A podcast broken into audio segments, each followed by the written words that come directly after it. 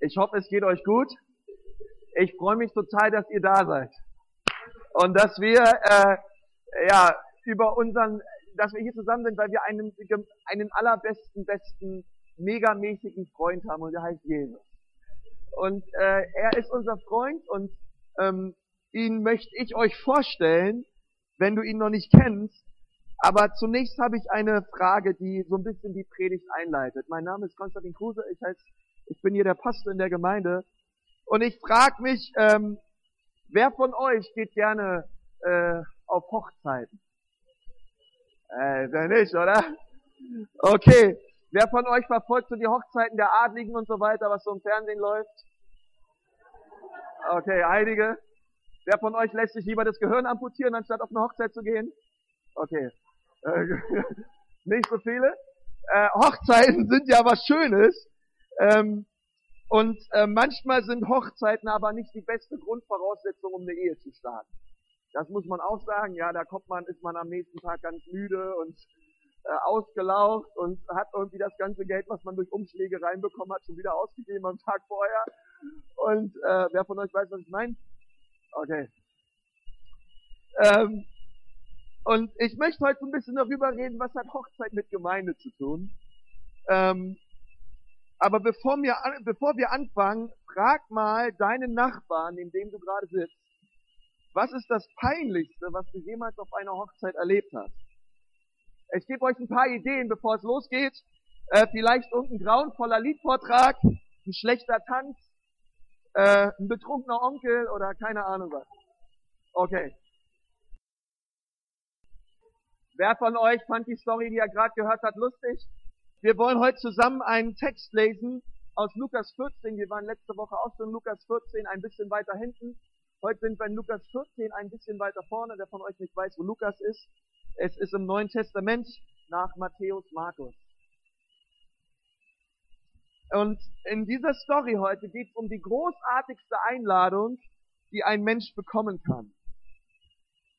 Ähm, und ich möchte sagen, Gott hat dir und hat mir die größte Verantwortung übergeben, die ein Mensch bekommen kann. Und das ist die, dass die, die, die von uns, die Jesus bereits kennen, sollen die Einladung, äh, die Einladung weitergeben an die Leute, die mit Jesus noch gar nichts am Hut haben. Das ist doch eine Verantwortung, oder? Als Jesus seine Gemeinde gebaut hat, dass die, die bereits unterwegs sind mit Jesus, die Einladung an die weitergeben, die ihn noch nicht kennen. Und ich glaube, dass du die schönsten und wichtigsten Momente deines Lebens ähm, mit den Leuten verbringen solltest, die am dichtesten und am nahesten an deinem Herzen sind. Als ich meine Frau geheiratet habe, das ist meine Frau, mach mal kurz, ja, damit ihr es wisst, ja, meine Frau, äh, äh, das ist die Judy, und ähm, und, und, und als wir geheiratet haben, dachten wir, hey, diesen wunderschönen Moment unseres Lebens, ähm, den müssen wir unbedingt teilen mit Leuten, die nah sind an unserem Herzen. Und ähm, man macht sich Überlegungen, wie lädt man die Leute ein, äh, welche Liste. Und ich sage euch, so eine Hochzeitsliste ist keine einfache Sache. Ähm, bei vielen Verwandten und vielen Freunden und Bekannten muss man sich erst mal überlegen, wen lädt man ein. Äh, und dann rechnet man durch, dass so ein Essen 70 Euro kostet, und dann denkt man sich, na gut, wir sind zwar Freunde, aber doch nicht so gute Freunde. äh, und, ähm, und, und unterm Strich will man dann irgendwie auf 100 Leute landen oder so. Ähm, und dann überlegt man lange, wen lädt man jetzt ein und ähm, hat dabei. Und am liebsten hätten wir alle Leute eingeladen. Aber es geht nun mal nicht. Ähm, das würde vielleicht gehen, wenn wir Adlige und hätten zwei Millionen auf dem Konto. Ähm, aber man muss sich genau überlegen, hey, wen lädt man ein? Und heute möchte ich darüber mit euch reden, dass du über eine Sache nachdenkst. Welche Leute in deinem Leben sind dir nahe, aber weit weg von Gott? Welche Leute in deinem Leben sind dir nahe, aber weit weg von unserem Herrn? Stell dir vor, du planst eine Hochzeit den schönsten Tag deines Lebens und du stellst fest, ups, wir haben vergessen, die Gäste einzuladen. Das wäre doch grauenvoll, oder? Alles steht und die Gäste fehlen. Ähm, und das würde keinen Sinn machen. Und jetzt stellt dir vor, wir feiern Gottesdienst ähm, die Toiletten sind sauber, die Band steht, der Pastor hat sich vorbereitet, aber die Gäste fehlen. Das wäre doch schlimm, oder? Ähm, und ich, und ich glaube und ich verspreche dir, solange ich Pastor bin, wird es immer mein Herz sein, dass wir den Fokus darauf legen, als Kirche und als Gemeinde, wir wollen die Menschen, die nichts an Hut haben mit Gott, erreichen mit dem Evangelium von Jesus. Wenn du dazu ein Amen hast, ist es jetzt sehr angebracht. Das ist das. Hey, wenn du sagst, ich sitze hier und ich habe mit Jesus nichts am Hut und ich bin heute Gast hier, für dich machen wir das hier. Du bist herzlich willkommen. Ich freue mich über die Maßen, dass du da bist. Und ähm, ich bin total stolz, dass du schon mal hier bist. Weil das ist, äh, ist ja schon mal ein Weg von draußen hier durch, bis du hier sitzt und so. Und äh, das finde ich total klasse. Vielleicht geben wir dir nochmal einen Applaus, oder? Für all die Leute, die zuerst da sind.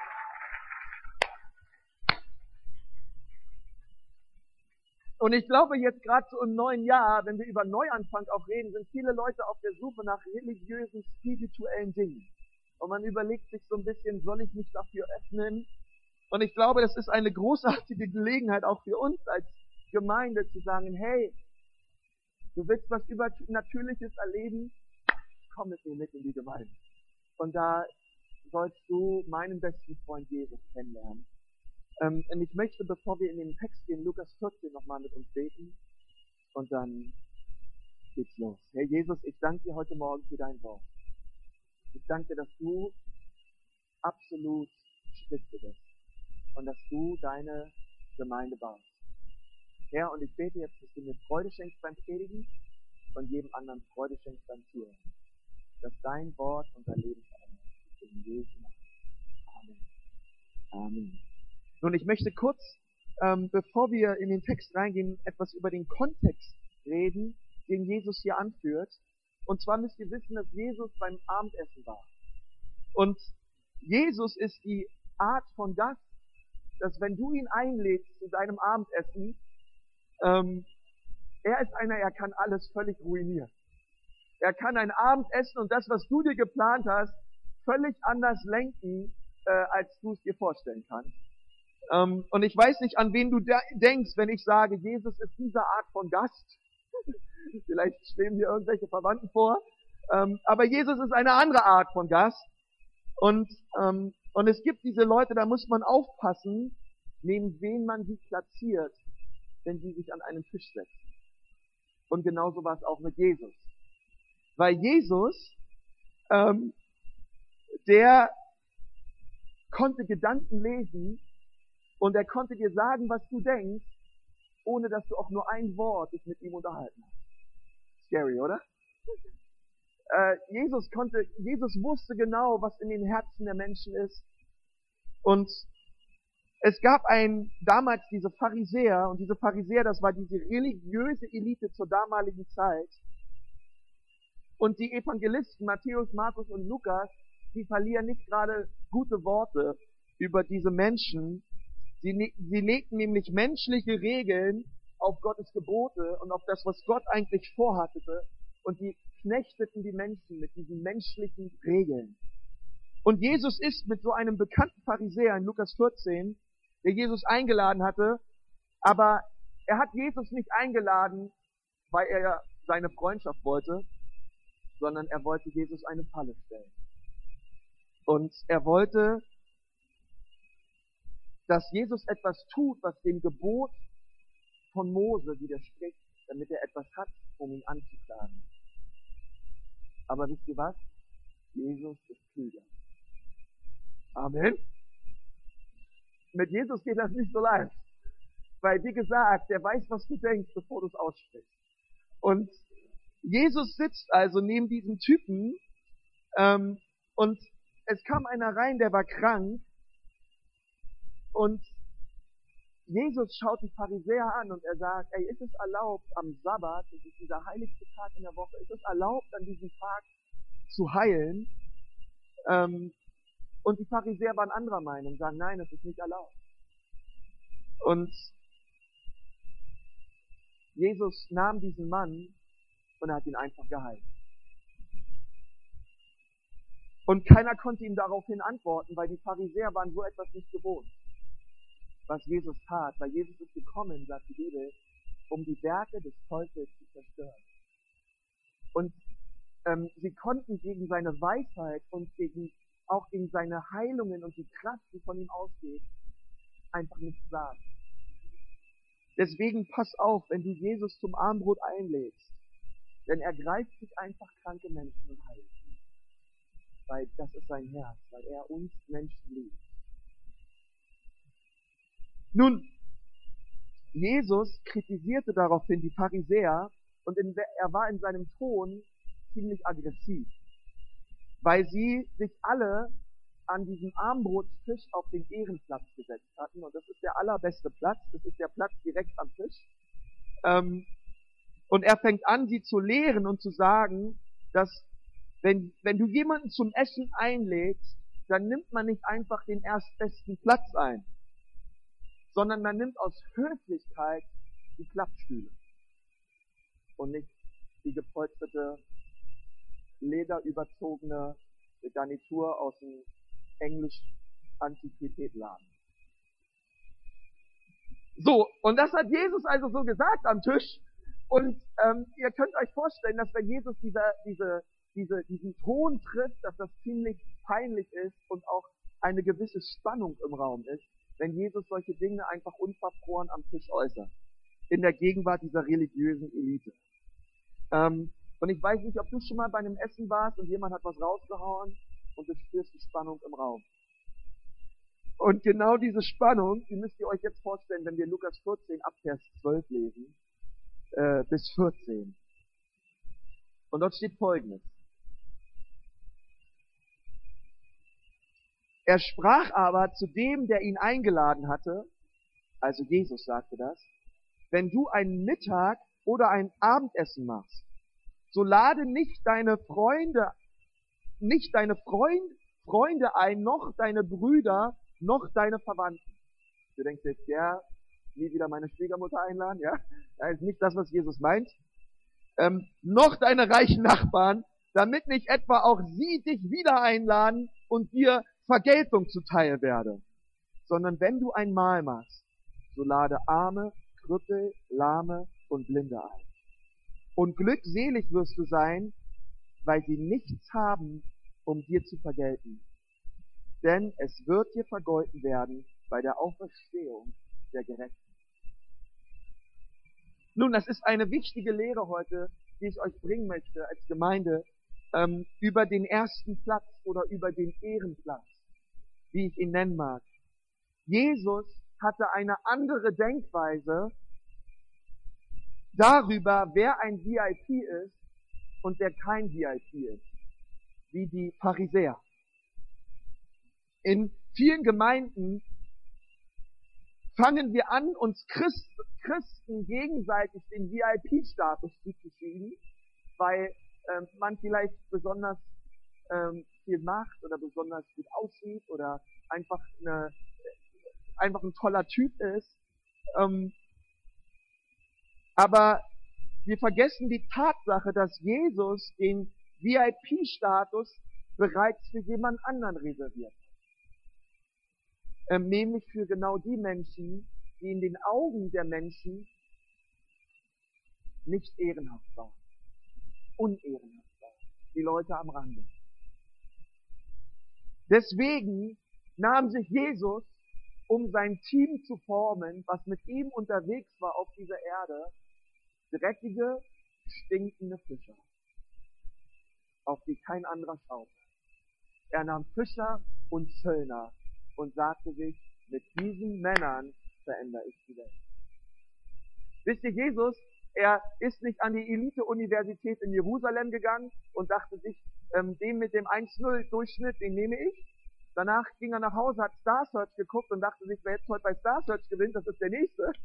Ähm, und irgendwie formiere ich mir hier mein Team, sondern Jesus hat genau die genommen, auf die keiner geachtet hat, auf die keiner geschaut hat, die jeder übersehen hat. Die haben für Jesus den absoluten VIP-Status.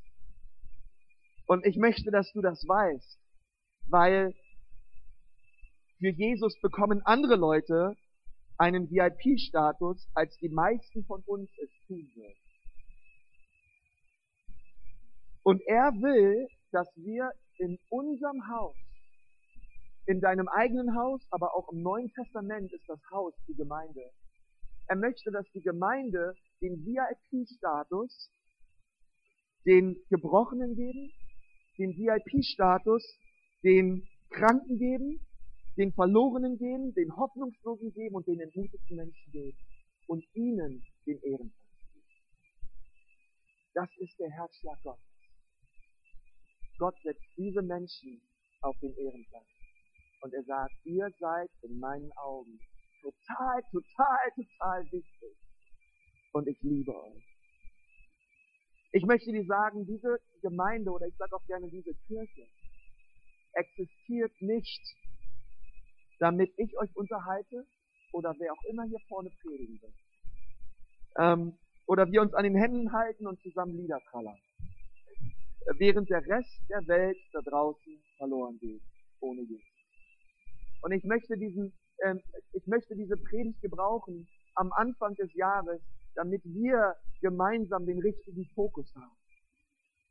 Weil der Fokus sollte nicht auf uns gerichtet sein, sondern auf Jesus und die verlorenen Menschen. Weil Lukas 19, Vers 10 sagt, ich bin nicht gekommen, ich bin nicht gekommen, äh, um, um, um, um, um, um, um, um, um die Gerechten äh, noch gerechter zu sprechen, sondern ich bin gekommen, um zu suchen und zu retten, was verloren ist. Und das ist der Herzschlag Jesu heute Morgen. Er lässt die 99 stehen, um nach dem einen Ausschau zu halten und ihn zu suchen. Und ich, und ich möchte, dass du das, dass du das weißt und dass du es deinem Nachbarn jetzt sagst. Den Ehrenplatz in meinem Haus bekommen die verloren. Sag's mal deinem Nachbarn.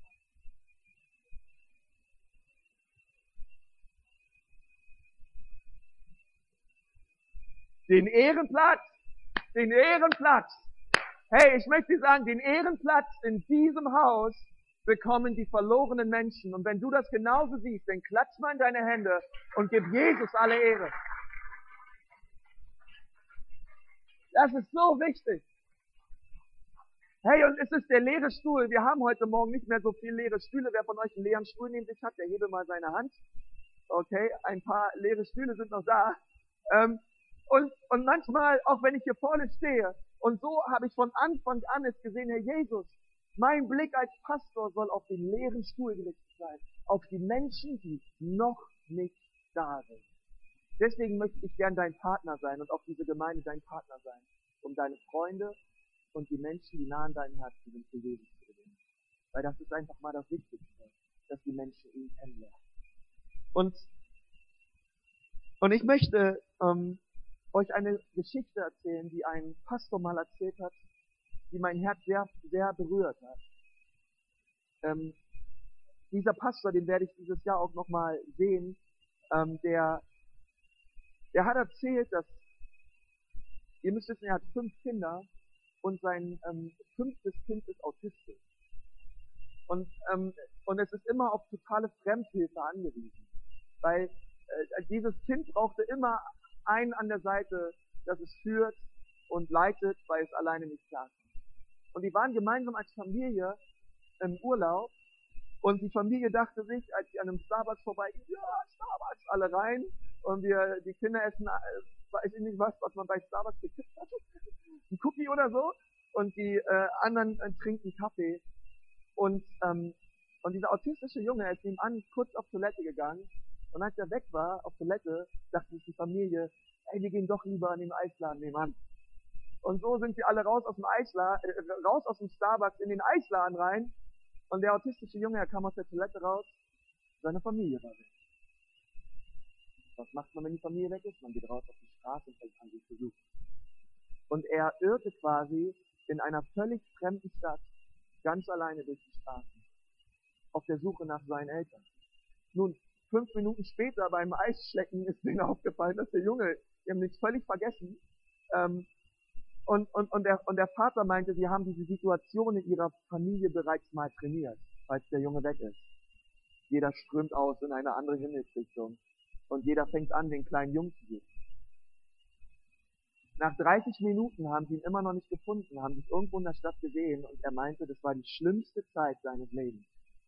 Sein Junge weg in dieser Riesenstadt und sie können ihn nicht finden. Und er meinte, die haben alle geweint. Und während sie geweint haben, ähm, meinte einer aus seiner Familie, hat, hat er rübergeguckt ähm, und hat auf der anderen Seite, auf dem Highway, auf einer Brücke gesehen, wie der Junge über so eine Autobrücke rübergelaufen ist. Und die sind alle hin, rübergestürmt, haben ihn gesehen, sind auf ihn rauf, haben ihn alle umarmt und haben einfach gemeinsam geweint. Und haben sich so gefreut, dass der Junge wieder da ist.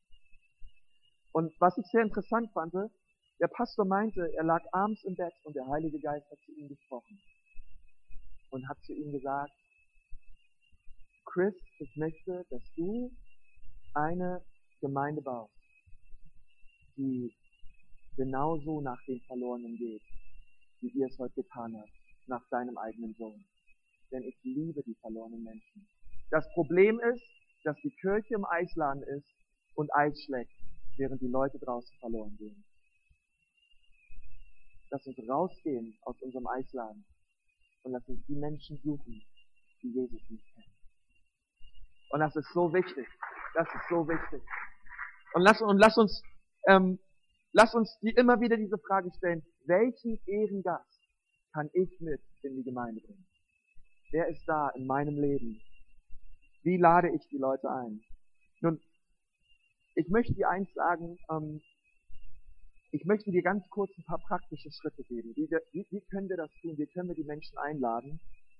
Ähm, und ich möchte dir gleich sagen, wenn du sagst, ähm, ehrlich gesagt, ich bringe, ich, ich, ich, ich, ich bringe meine Freunde nicht mit in die Gemeinde hier, weil ich mich für die Gemeinde vielleicht schäme, ähm, dann möchte ich dir sagen, such dir eine andere Gemeinde, für die du dich nicht schämst. Und bringe zu dieser Gemeinde deine Freunde mit. Weil es geht uns unterm Strich darum, dass Verlorene errettet werden. Und wenn du sagst, es ist keine Gemeinde für dich, wo du deine Freunde mitbringen würdest, dann such dir eine andere. Hauptsache, Gott gebraucht dich, um verlorene Menschen zu erretten und zu erreichen.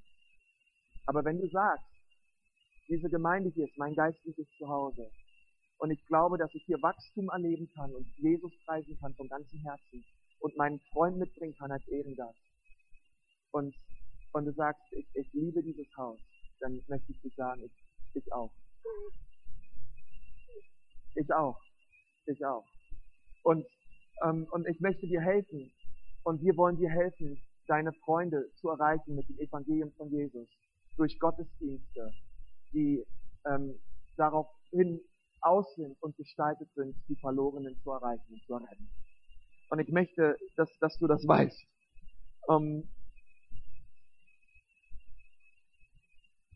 Und ich möchte, dass wir nun sehen, in diesem Gleichnis in Lukas 14, wie sich diese gesamte Unterhaltung ändert, die Jesus hier hatte mit dem Pharisäer. In Lukas 14, Vers 15 lesen wir jetzt mal weiter. Und dort steht, als aber einer von denen, die mit, mit zu Tisch lagen, dies hörte, sprach er zu ihm, Glückselig, wer essen wird im Reich Gottes. Hört sich ziemlich fromm und religiös und besserwisserisch an. Ähm, und das war's auch, weil Jesus war darüber ähm, nicht glücklich, was dieser, äh, dieser andere Gast hier gesagt hatte.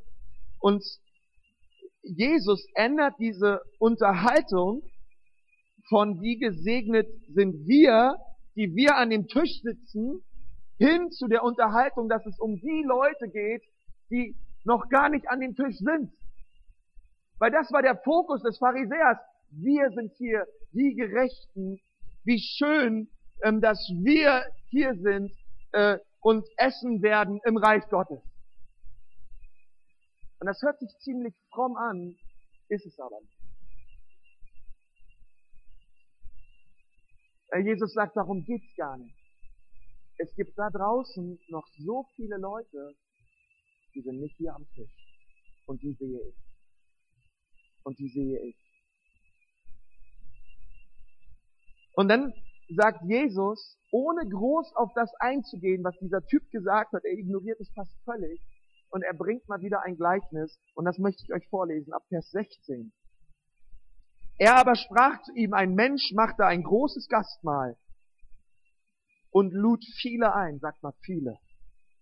Und er sandte seinen Knecht zur Stunde des Gastmahls, um den Eingeladenen zu sagen, kommt, denn schon ist alles bereit. Und sie fingen alle ohne Ausnahme, sagt mal ohne Ausnahme, ohne Ausnahme an sich zu entschuldigen. Der erste sprach zu ihm, ich habe einen Acker gekauft und muss unbedingt hinausgehen und ihn besehen. Ich bitte dich, halte mich für entschuldigt. Der hat sich immerhin dafür entschuldigt. Jetzt kommt noch besser. Und ein anderer sprach, ich habe fünf Joch Ochsen gekauft und ich gehe hin, sie zu erproben. Ich bitte dich, halte mich für entschuldigt. Und auch er fragt, bittet um Entschuldigung. Jetzt gibt es einen, der bittet nicht mal um Entschuldigung. Und ein anderer sprach, ich habe eine Frau geheiratet. Und darum kann ich nicht kommen. Ja. Ohne, ohne, ohne alles andere. Und der Knecht kam herbei und berichtete dies seinen Herrn. Da wurde der Hausherr zornig und sprach zu seinem Knecht, Geh schnell hinaus auf die Straßen und auf die Gassen der Stadt Nürnbergs und bringe die Armen und Krüppel und Blinden und Lahmen hier rein. Nun, wir lesen gleich weiter. Ich möchte nicht über die Entschuldigungen predigen, die jeder andere äh, aufgebracht hat, denn ich glaube, Gott hat nichts dagegen, dass du einen Acker hast und Ochsen hast und schon gar nichts dagegen, wenn du eine Frau hast oder einen Mann hast. Ähm, aber darüber können wir in einer anderen Stelle reden. Ähm, was wir festhalten können hier ist, dass jeder eine Entschuldigung hatte, ohne Ausnahme nicht zum Gastmahl zu kommen. Nun, ich möchte sagen, dir erstmal sagen, es ist okay, wenn die Leute nicht kommen. Ähm, und ich möchte sagen, sie lehnen nicht dich ab, sondern sie lehnen auch das Größere dahinter ab, den König. Denn es ist ja nicht unsere Feier, zu denen wir die Leute einladen, es ist Gottes Feier ist Gottes Gastmahl. Und deswegen lass dich nicht frustrieren, geh einfach weiter, Vers 21 bis 24, und dann lesen wir das Gleichnis nochmal zu Ende. Und der Knecht sprach, Herr, es ist geschehen, wie du befohlen hast, und es ist noch Raum. Und der Herr sprach zu dem Knecht, geh hinaus auf die Wege und an die Zäune und nötige sie hereinzukommen dass mein Haus voll werde. Denn ich sage euch, dass nicht einer jener Männer, die eingeladen waren, mein Gastmahl schmecken wird. Ähm, und ich möchte dir kurz eine Hilfestellung geben und ich möchte, dass du aufpasst, was ich jetzt sage, weil ich glaube, dass du die gro großartigste Einladung deines Lebens ausgeben kannst an deine Ehrengäste und jeder kann mitmachen, ob du 13 bist oder 83. Das ist für alle Menschen gedacht, was Jesus hier sagt. Als Jesus darüber geredet hat, wie es ist, wenn wir Leute in das Reich Gottes einladen, dann verstehe ich das, dass die Kirche oder die Gemeinde nicht alleine das Reich Gottes ist. Ja, es geht darüber noch hinaus. Ähm, aber die Gemeinde ist das Zentrale und es ist zentral für das Reich Gottes. Als Jesus sagte, die Menschen in die Gemeinde einzuladen, dann sagt er, dass es wie ein Gastmahl ist, zu dem wir die Leute einladen. Und ich möchte dir sagen, ähm, Jesus sagt, wenn wir Leute ins Reich einladen, dann ist das wie eine Feier, wie ein Gastmahl, wie eine Hochzeitsfeier, zu der wir Menschen einladen. Klammer auf, und keine Beerdigungsfeier. Klammer zu. Ich möchte sagen, Gottesdienste sind kein Leichenschmaus, sondern wir kommen zusammen und wir feiern den auferstandenen Herrn, Jesus Christus. Wir sind hier, um ihn groß zu machen und um ihn zu feiern. Wir lassen ihn nicht im Grab. Deswegen ist das völlig in Ordnung, wenn wir ein bisschen lauter sind, wenn wir ein bisschen mehr uns bewegen, wenn wir ein bisschen mehr rufen und wenn wir all das andere religiöse, wie man in der Gemeinde zu sein hat, mal ablegen und ihn feiern und groß machen. weil es ein Gastmahl ist, zu dem uns Jesus selbst eingeladen hat und keine Beerdigungsfeier. Und das möchte ich dir mal sagen, es ist völlig in Ordnung, wenn du ein bisschen lauter bist, wenn du klatschst und wenn du es rauslässt, was du im Herzen spürst an Leidenschaft für Jesus. Mein afrikanischer Bruder. Unsere Hoffnung für 2012 ist in Jesus. Schön, dass du da bist, ey. Ah, und so erinnert sich, ah, ich, ich, ich habe habe einige Zeit in Afrika verbracht und die feiern Gottesdienst, ey. Boah, da, da geht's ab. Und dann merkt man, das ist keine Beerdigung, das ist eine Feier und ein Gottesdienst für einen Auferstandenen. Für einen Auferstandenen. Ähm, und ich, ich möchte dir sagen, und, und, und, und, und so, ist, so ist auch mein Herz. Wenn du jemanden einlädst in diese Gemeinde, ähm, dann lädst du ihn ein zu einer Feier für Jesus. Und ich wünsche mir das so, dass wir auch so ähm, uns gegenseitig ermutigen und dass wir uns gegenseitig anspornen, unterstützen, zusammen voranzugehen mit Jesus. Und wie wir bei einer Hochzeit, auch bei unserer Hochzeit, meine Frau, die hat das exzellent gemacht. Die hat ja viel, viel mehr rein investiert an Organisation und all das als ich. Ja. Und es war eine Feier, die wirklich toll war. Die von vorne bis hinten geplant war, strukturiert war, ähm, sich über, überlegt war und, und, und, und wir haben wirklich versucht, unser Bestes zu geben. Und ich wünsche mir eine, eine Gemeinde, wo Leute sind, die sagen, wir geben unser Bestes weil die Gäste nur das Beste. Deswegen macht es sehr wohl einen Unterschied, ob Papier auf dem Boden liegt, ob ähm, Dinge dreckig und schmierig sind. Ähm, es macht sehr wohl einen Unterschied, wie Menschen auch die Räumlichkeiten wahrnehmen. Ähm, und deswegen lasst uns eine Gemeinde bauen mit dem Fokus auf den leeren Stuhl. Und lasst uns sagen, mein Ehrenplatz. Die VIPs in unserer Gemeinde sind immer die verlorenen Menschen, die mit Gott noch nichts am haben. Wisst ihr, ich war gestern im Flugzeug unterwegs. Es war ganz lustig, sowas habe ich auch lange nicht mehr gemacht. Ich bin extra wohin geflogen, um zwei Stunden dort zu sein und dann wieder zurückzufliegen. Und, ähm, und als ich im Flugzeug war, nachdem ich Abitur gemacht habe, das müsst ihr wissen, habe ich überlegt, werde ich Pastor oder werde ich Pilot? Und es gab einige in meinen äh, Verwandt, äh, in meinem Bekanntschaftskreis, die, die waren, die fanden das sehr gut, dass ich Pilot werde und ich persönlich auch, weil ich liebe Flugzeuge. Ähm, aber letztendlich ging es darum, was, was will der Herr auch für mein Leben. Deswegen habe ich gesagt, für mich ist es meine Berufung, Pastor zu werden. Und, und wisst ihr, als ich gestern im, im, im, im, im Flieger war, dann dachte ich auch so, hey, dass ich hier von hier nach Düsseldorf in unter einer Stunde fliege, dafür haben Menschen ihr Leben gelassen. Wisst ihr, die ersten Flugzeuge, die entwickelt worden sind und die alle abgestürzt sind und ähm, Menschen in der Entwicklung des Flugzeuges wirklich ihr Leben gelassen haben. Und heutzutage hat man das Gefühl, Leute gehen über den Flughafen, sind alle gestresst, sind alle, ähm, alle traurig, ja, ähm, die meckern rum, dass der Kaffee lauwarm ist. Im im Flugzeug und es ist alles zu eng und und dabei sieht man überhaupt nicht, was für ein Wunder es ist, in dem man hier momentan ist. Ein Wunder der Technik. Und wisst ihr, ich musste auch so ein bisschen an Kirche oder an Gemeinde denken. Wisst ihr, als Jesus die Gemeinde ins Leben gerufen hat, durch seinen Tod am Kreuz, und er zu seinen Jüngern gesagt hat, jetzt geht hin und baut das Reich Gottes. Da war, war das in dem Herzen Jesu, eine Gemeinde zu bauen, die herrlich ist, die kraftvoll ist.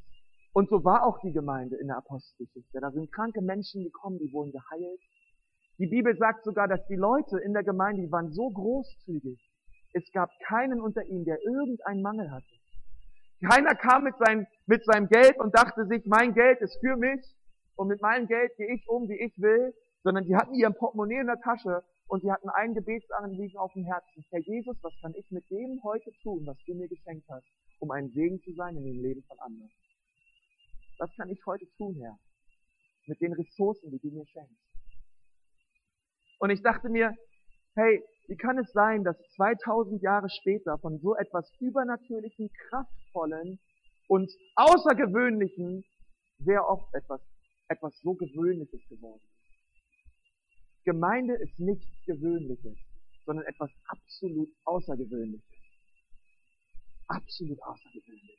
Deswegen lasst uns nicht, lasst uns nicht auf die Kleinigkeiten schauen und meckern, sondern lasst uns das große Ganze sehen und sagen, ja, Jesus, hey, es ist ein absolutes Wunder, Herr, was du hier ins Leben gerufen hast, dass Menschen zusammenkommen aus allen Völkern und Nationen, ähm, aus unterschiedlichen sozialen Schichten und sie zusammenkommen, um Gott zu feiern. Freunde, die Freunde sind, die sich vielleicht so in einem normalen Leben gar nicht treffen würden. Gott macht es möglich in der Gemeinde. Und das ist für mich ein absolutes Wunder. Ähm, und das müssen wir immer wieder vor Augen halten. Und wisst ihr, unsere Beziehung zu Jesus ist eine persönliche Sache, aber keine private. Es ist etwas ganz Persönliches, dass Jesus dein allerbester Freund ist, aber es sollte, es sollte nichts Privates sein. Es sollte etwas sein, was Menschen an dir sehen und was du bereit bist, auch zu leben. Und, und wisst ihr, ich glaube, dass wenn Menschen auch in unsere Gottesdienste kommen, dass Gott möchte, dass sie verändert werden. Komm, wie du bist, aber sei vorsichtig, du wirst nicht mehr gehen, wie du gekommen bist. Und das war Jesu Herzschlag auch bei diesem Gastmahl. Und du sagst vielleicht, die Verlorenen, die Lahmen, die Blinden und die Armen, ähm, so eine Leute kenne ich keine. Ich kenne keine Blinden, ich kenne auch keine Lahmen. Ähm, aber wisst ihr, das Allerschlimmste ist geistliche Armut. Jesus sagt zu der Gemeinde in Laodicea in Offenbarung 3, Vers 4, hey, ihr, ihr, ihr, ihr, ihr, ihr, ihr kennt mich zwar und ihr macht all das hier, aber wisst ihr was? Ehrlich gesagt, ihr seid arm. Ihr seid arm. Denn ihr wart mal heiß, aber jetzt seid ihr lau und ihr seid, ihr seid geistlich ähm, gesehen wirklich arm. Und da draußen in unserer Gesellschaft gibt es so viel geistlich arme Menschen. Und Jesus sagt, lass die Armen hineinkommen in mein Haus. Lass sie kommen, damit sie mein Wort hören und gesättigt wieder gehen und die Welt verändern. Und ich glaube, die größte Möglichkeit, jemanden Wertschätzung auszudrücken, ist die Tatsache, dass du ihm erzählst, wofür dein Herz brennt.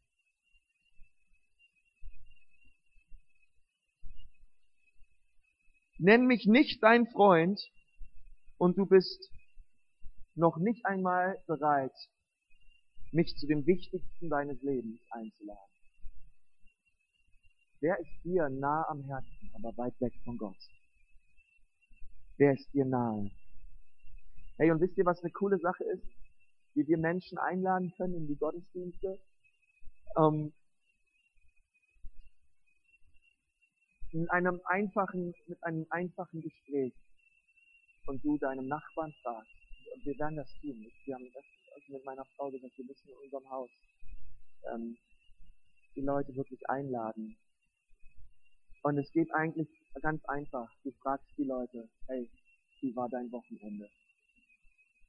Und sie erzählen dir, wie ihr Wochenende war. Und dann fragen sie dich, wie war dein Wochenende? Du, ja, Freitagabend war ich mit meiner Frau aus. Ähm, Freitagabend war ich mit Freunden weg.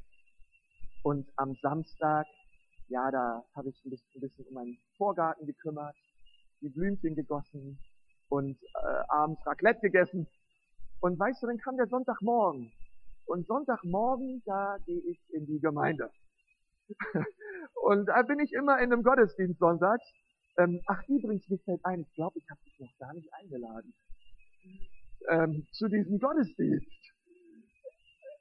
Und ich hätte dich so gern mal dabei, weil das hat, da, da, das hat schon so mein Leben verändert. Hättest du nicht mal Lust mitzukommen.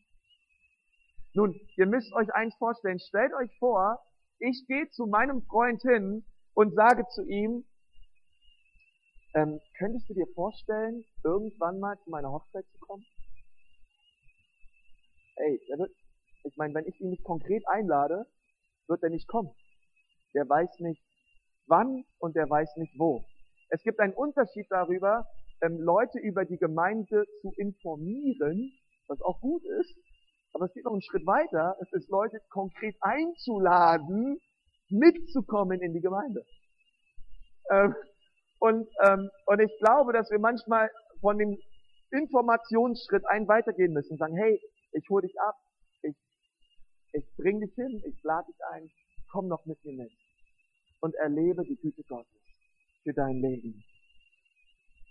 Und so ist die, so ist die Frage, wen, wen können wir spezifisch einladen für die nächste Woche? Keine Sorge, wir kriegen hier noch eine Menge Spielereien bis nächste Woche. Dass mein Haus voll werde, spricht der Herr. Ähm, und, und ich glaube, dass wir gemeinsam als Gemeinde uns überlegen sollten, wer, wer, kriegt den Ehrenplatz in diesem Jahr? Wen, wen kann ich konkret auf meine Hochzeitsliste stellen und einladen zur Gemeinde? Und mit ihm gemeinsam das entdecken, was mein Leben verändert hat. Wer von euch ist dabei? Okay, super, super. Hey, und das ist das eigentlich, was Jesus hier gesagt hat zu den Pharisäern. Hey, es geht, es geht nicht um uns. Es ist schön und gut, dass wir ins Reich Gottes kommen. Aber da draußen sind die Leute, die verloren gehen. Ohne diese wunderbare Botschaft, dass Jesus am Kreuz für uns gestorben ist. Und er unser Leben verändert. Und das möchte ich auch dir sagen heute Morgen, wenn du neu hier bist. Das allererste Mal hier bist und so richtig mit Gott noch gar nichts am Hut hast. Gott kennt dich schon lange, bevor du etwas von ihm gehört hast. Und er hat, er hat Leben für dich. Wirklich Leben von Qualität. Leben geprägt von Liebe und Hoffnung und Annahme. Ich glaube, dass in unserer Gesellschaft viele Leute auf der Suche sind nach Liebe. Meine, meine Frau hat mir letztens etwas erzählt, was auch mein Herz berührt hat. Ähm, es gibt auch in Deutschland viele, viele AIDS-kranke Menschen. Und, und man kann immer schnell äh, so eine Verdammnisschiene fahren ja, und, und sich überlegen manchmal so, ja, selber schuld oder äh, was da so an Unmoral und Unzucht und Unreinheit läuft in unserem Land. Äh, oder man kann sagen, hey, es ist ein großer Schrei nach Liebe. Ähm, ein so großer Schrei nach Liebe, dass man selbst bereit ist, dafür den Tod in Kauf zu nehmen. Und es ist in unserer Gesellschaft ein großer Schrei nach Liebe, nach, Lieb, nach der Liebe Gottes. Wirklich. Und wenn du diese Liebe noch nicht kennst für dein Leben, er lädt dich heute ein, sie zu erleben. Ganz persönlich für dein Leben. Ich möchte mit uns beten.